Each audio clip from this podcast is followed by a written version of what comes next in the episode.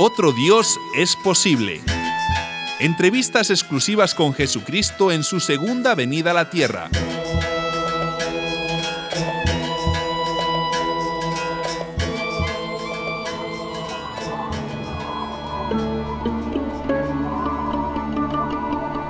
Entrevistamos hoy a Jesucristo en un recodo del camino que va de Jerusalén a Jericó.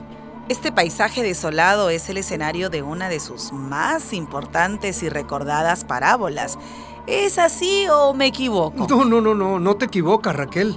Los maestros de la ley me preguntaron un día cuál era el mandamiento principal. ¿Y no lo sabían ellos que eran maestros? Mm, de sobra lo sabían. Ama a Dios y ama a tu prójimo, les dije. Pero insistieron. ¿Y quién es mi prójimo? preguntaron ellos. Quería provocarme. ¿Y usted qué hizo? Yo les conté una historia para provocarlos a ellos. ¿Se acuerda de ella? Claro, ¿quieres saberla? Sí, por supuesto. Una vez, un hombre fue herido por bandoleros en este mismo camino.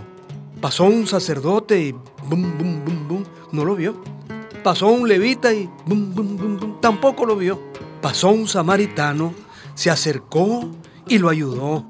Entonces les dije a los maestros de la ley, tu prójimo está en el camino, tu prójimo es quien te necesita.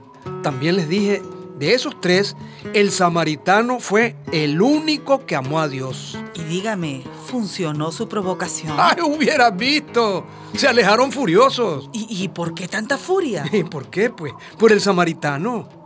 De muchacho yo escuchaba, samaritano, pagano y marrano, samaritano, pagano y marrano. ¿Y, por qué les decían eso? Porque los despreciaban, Raquel. No eran judíos puros, no se mezclaban con nadie. ¿Sabes lo que colmaba la copa? Que los samaritanos no creían ni en los sacerdotes, ni en el templo, ni en el Dios de los judíos. Ah, ¿eran ateos? Esa palabra no la usábamos en mi tiempo.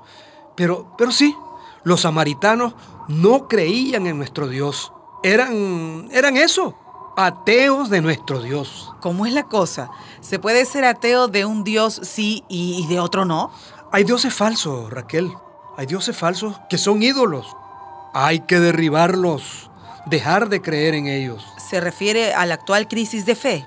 En mi tiempo fueron los sacerdotes con sus privilegios y los levitas con sus leyes y más leyes y más leyes los que provocaron la crisis de fe. Pues en este tiempo pasa algo parecido. Ya se habrá dado cuenta.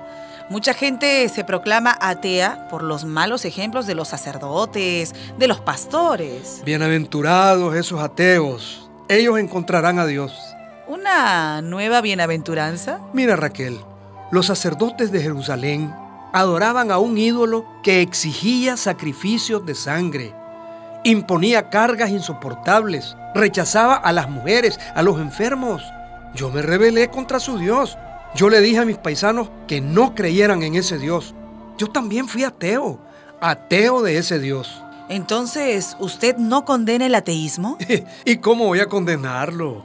Fíjate, Raquel, que puede ser un atajo para llegar al Dios verdadero. Es necesario dejar de creer en dioses falsos para buscar y encontrar a Dios. ¿El ateísmo un atajo para llegar a Dios? Sí, sí. Ay, pero ¿cómo explica esta afirmación tan desconcertante? La expliqué en este mismo camino. Escucha, Raquel, cuando se encuentra al verdadero Dios, ya no se mira hacia arriba, sino a los lados. El sacerdote y el levita creían en un Dios falso, un Dios en las nubes. Fue el samaritano el que realmente creyó en Dios porque vio al herido, se acercó a él y se hizo su prójimo. Solo cree en Dios quien ama a su prójimo.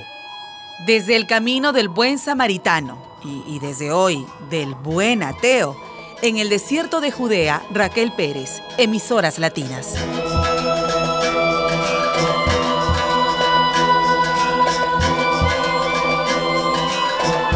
Otro Dios es posible. Entrevistas exclusivas con Jesucristo en su segunda venida a la tierra. Una producción de María y José Ignacio López Vigil con el apoyo de Forum Sit y Christian Aid.